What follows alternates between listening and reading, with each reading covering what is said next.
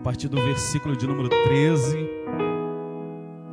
do capítulo 24 de São Lucas, que diz assim, versículo de número 13, diz assim: E eis que no mesmo dia iam dois deles para uma aldeia que distava de Jerusalém 60 estádios, cujo nome era Emaús, e iam falando entre si de tudo aquilo que havia sucedido. E aconteceu que indo eles, falando entre si e fazendo perguntas um ao outro, o mesmo Jesus se aproximou e ia com eles.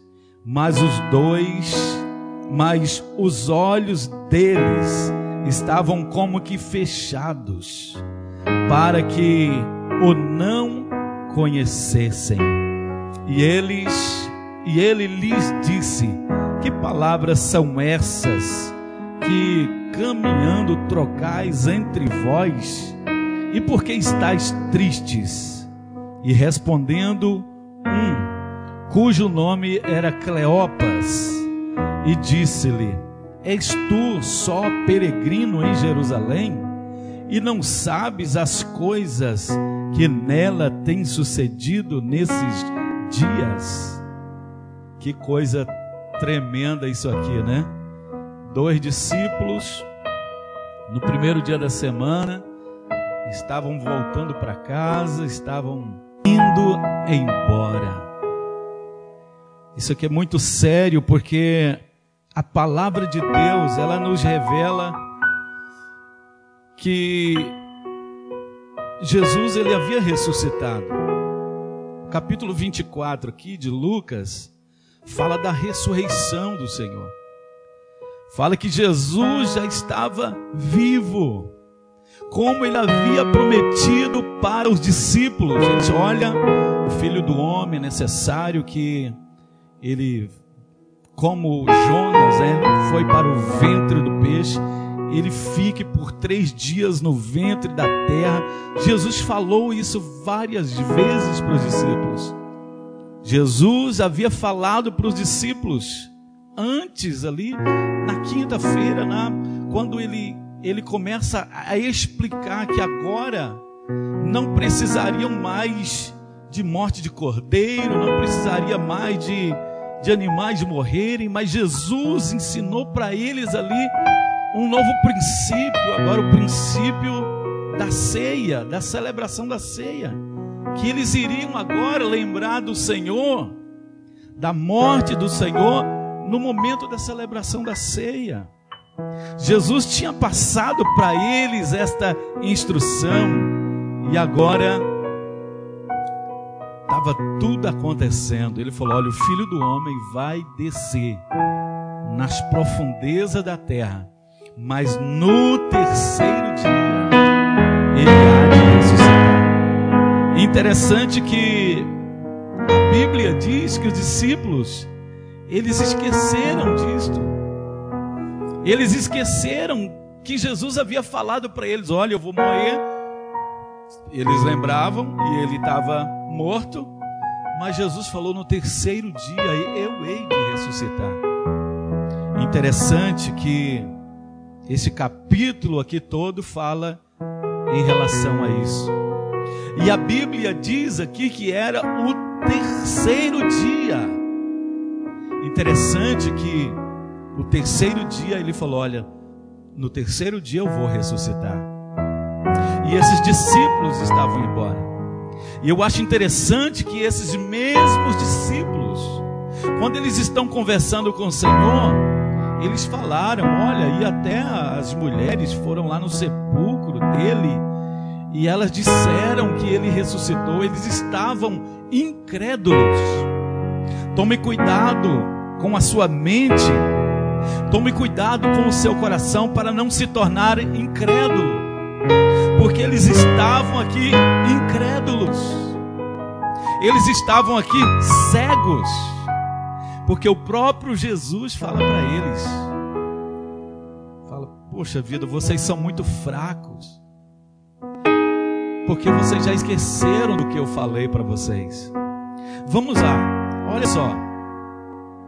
E a Bíblia diz aqui que eis que no mesmo dia iam dois deles para uma aldeia que distava de Jerusalém 60 estádios, cujo nome era Emaús.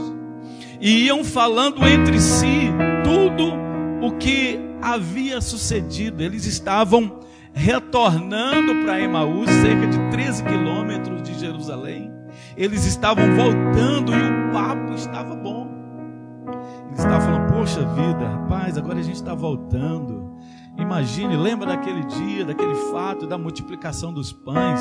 Você lembra daquele dia lá de Lázaro, quatro dias que estava morto? Você lembra daquele dia que ele no monte lá apareceu para Pedro, para Tiago, para João, ressurreto, corpo glorificado? Você se, você se lembra daquele dia que ele andou sobre as águas e a Bíblia diz que eles estavam voltando, mas eles estavam voltando e lembrando todas as coisas que tinham acontecido. Queridos, nós temos que ter cuidado porque nós vivemos tantas experiências com Deus. Você está hoje firme em Jesus Cristo porque Ele já fez coisas lindas na sua vida. E Ele falou coisas que vai fazer na sua vida e ainda não fez. E quem sabe você está como um desses dois aqui, voltar. E a Bíblia diz que eles conversando, que eles batendo papo, que conversa vai, conversa vem, e você se lembra daquilo, você se lembra daquilo outro, e eles vão conversando, conversando, de repente, um terceiro personagem se aproxima e começa a conversar com eles. Aquele terceiro personagem entra na conversa eles nem percebem que ele estava seguindo eles de perto. Jesus estava do lado deles e eles não sentiram a presença de Jesus ressurreto. Imagine onde a nossa insensibilidade pode chegar. Jesus ressurreto, Jesus de vivo, estava perto deles e eles não conseguiam sentir a presença do Senhor. Queridos, às vezes os problemas, as adversidades, as brigas, as contendas, as dissensões, as coisas que acontecem no nosso dia a dia vai roubando a nossa comunhão, vai roubando a nossa intimidade, vai tirando o nosso prazer, vai tirando a nossa. E se a gente não tiver cuidado, Jesus está bem pertinho de nós e nós não estamos sentindo a presença dele. Aqueles dois estavam assim. Era o terceiro dia. Jesus havia ressuscitado. Jesus estava indo com eles para Emaús e eles não estavam percebendo. Eles não estavam sentindo a presença do Senhor. Oh, meu Deus. Interessante que Aconteceu que eles falando entre si, fazendo perguntas um ao outro, o mesmo Jesus se aproximou e ia com eles. Mas os olhos deles estavam como que fechados para que não o conhecesse. Meu Pai, que os teus olhos estejam abertos, que os teus olhos estejam olhando para o Senhor, o Autor e o Consumador da sua fé. Não perca Ele de vista, queridos irmãos. Não deixe que o Senhor se aproxime de você e deseje falar com você e deseja compartilhar com você as suas bênçãos, os seus milagres e você esteja insensível. Eu me lembro de um dia em que os discípulos se tornaram insensíveis. Não sei se você se lembra. A Bíblia diz que Eliseu dormia, Eliseu estava cansado da noite. Eliseu estava cansado por causa da, da caminhada que ele tinha feito. E a Bíblia diz que ele chega em uma cidade e ele dorme. e descansa e fica até mais tarde descansando. E o seu discípulo levanta pela manhã, abre as suas janelas e olha para o alto da colina, para o alto do monte. A Bíblia diz que os olhos daquele menino viram milhares e milhares de soldados que tinham cercado aquela cidade. A cidade estava completamente cercada por adversários, por inimigos. E a Bíblia diz que ele corre até Eliseu, seu senhor, e diz: Eliseu, olhe para isso. A cidade está cercada de inimigos, a cidade está cercada de adversários. Nós vamos perecer, nós vamos morrer pela espada deles. E a Bíblia diz que Eliseu, ele ora a Deus, diz: Senhor, abra os olhos desse rapaz. Hoje eu faço esta oração aqui, quem sabe pela sua vida. Deus, abre os olhos deste homem, abre os olhos desta mulher, porque ele não está conseguindo mais enxergar os milagres que o Senhor está fazendo. Porque naquele momento Eliseu disse: Senhor, abre os olhos para que ele veja que existe muito mais anjos do que inimigos. E a Bíblia diz que os olhos de Geazi se abrem. E quando Geazi olha para cima daquelas montanhas, exércitos de anjos com espadas desembanhadas estavam ali cercando aquela cidade, cercando aqueles soldados. Esses homens estavam com os olhos fechados como os olhos de Saulo de Tarso, que estava indo em direção a Damasco para matar os cristãos, para matar os crentes. A Bíblia diz que os seus olhos estavam vedados e Jesus aparece e aquele clarão, aquela glória da presença de Deus resplandece e Saulo fica completamente cego. E a Bíblia diz que Jesus depois ora e os olhos de Saulo é aberto, as escamas caem e ele agora pode ver a glória de Deus. Que hoje a glória de Deus seja vista pelos seus olhos, que hoje a glória do Senhor seja vista pelos teus olhos e você possa glorificar o nome do Senhor. Esses dois homens estavam cegos, a ponto de que eles estavam com seus olhos fechados. E o verso 17 diz: E eles e ele lhes disse: Que palavras são essas que caminhando trocais entre vós? E por que estáis tristes? Jesus notou a tristeza no coração deles. Por quê? Porque para eles Jesus ainda estava morto. Para eles Jesus tinha deixado de existir. Porque para eles tudo que Jesus tinha falado tinha caído por terra para eles. Jesus falou: Por que vocês estão tristes? Esse não é um tempo de tristeza.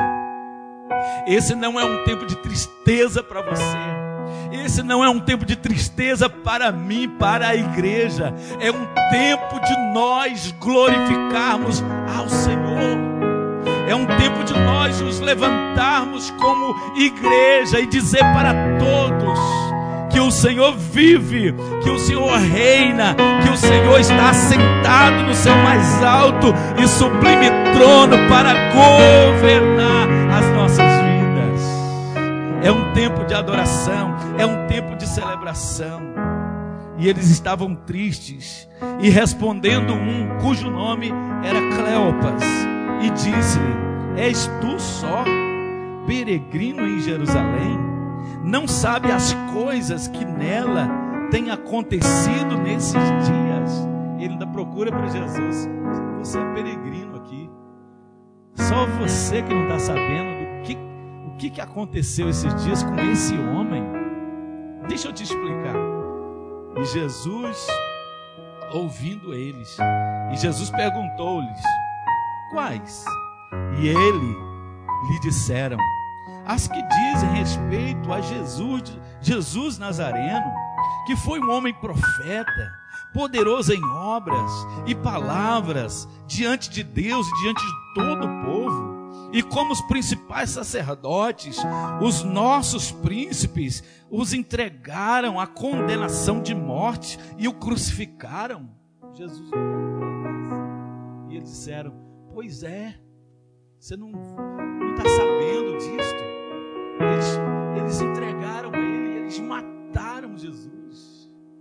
Era um profeta, era um homem poderoso em obras, era um homem extraordinário, era um homem maravilhoso. Eles tinham palavras elogiosas para o Senhor, mas eles não tinham Jesus aqui, ó, no seu coração. Os seus olhos estavam fechados. E a Bíblia diz, e ele diz, e eles, e eles continuam dizendo assim, a Bíblia diz assim: "E nós esperávamos que fosse ele o que remisse Israel, mas agora sobre tudo isso é já hoje o terceiro dia desde que essas coisas aconteceram. Terceiro dia, irmãos. Nós somos muito apressados com as coisas. Era o terceiro dia.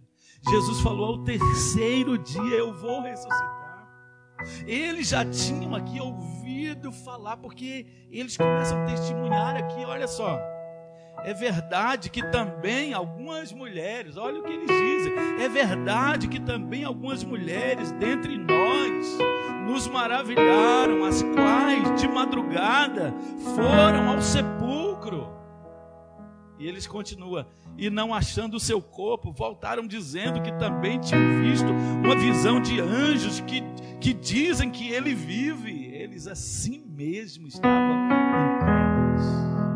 Eles falaram: olha, algumas mulheres foram lá no sepulcro, foram lá no túmulo, foram lá onde ele estava enterrado e disseram que não viram ele, mas teve uma visão de anjos que falaram para elas que ele vive. Eles já tinham recebido uma palavra confirmando que Jesus estava vivo, mas eles estavam cegos, mas eles estavam com o coração fechado, a vista deles estavam fechadas, eles não conseguiam ver. E agora, para a gente encerrar esta palavra, a Bíblia diz que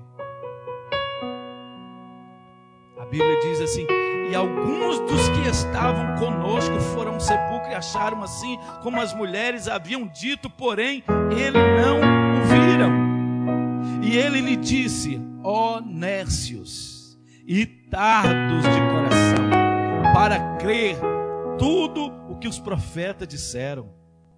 Porventura não convinha que o Cristo padecesse estas coisas e entrasse na sua glória. Jesus fala isso, mas eles continuam nécios.